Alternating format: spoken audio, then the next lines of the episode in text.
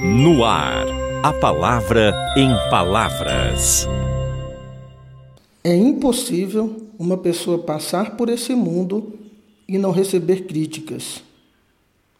Muito bem, esse é o tema do nosso podcast de hoje. O que fazer diante das críticas?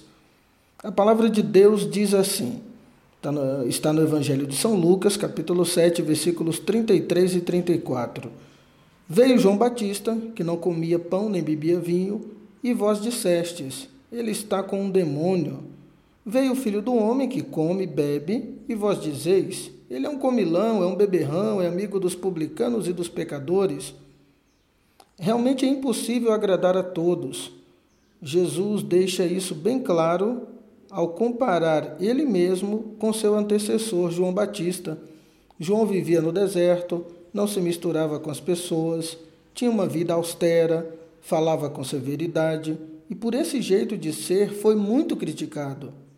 Jesus vivia desde menino com aquelas pessoas. Ali nasceu, brincou, cresceu, trabalhou, era alguém amável, sabia conversar com as pessoas, gostava de se fazer presente na vida de cada um.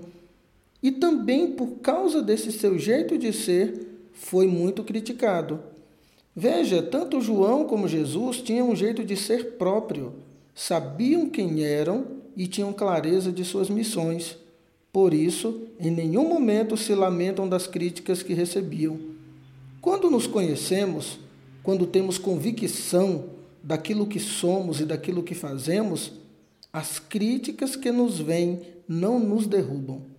Se as críticas recebidas tem feito você desistir de algo, de algum projeto, de alguma ideia, é porque, na verdade, nem você mesmo sabe o que está fazendo. É preciso então se conhecer.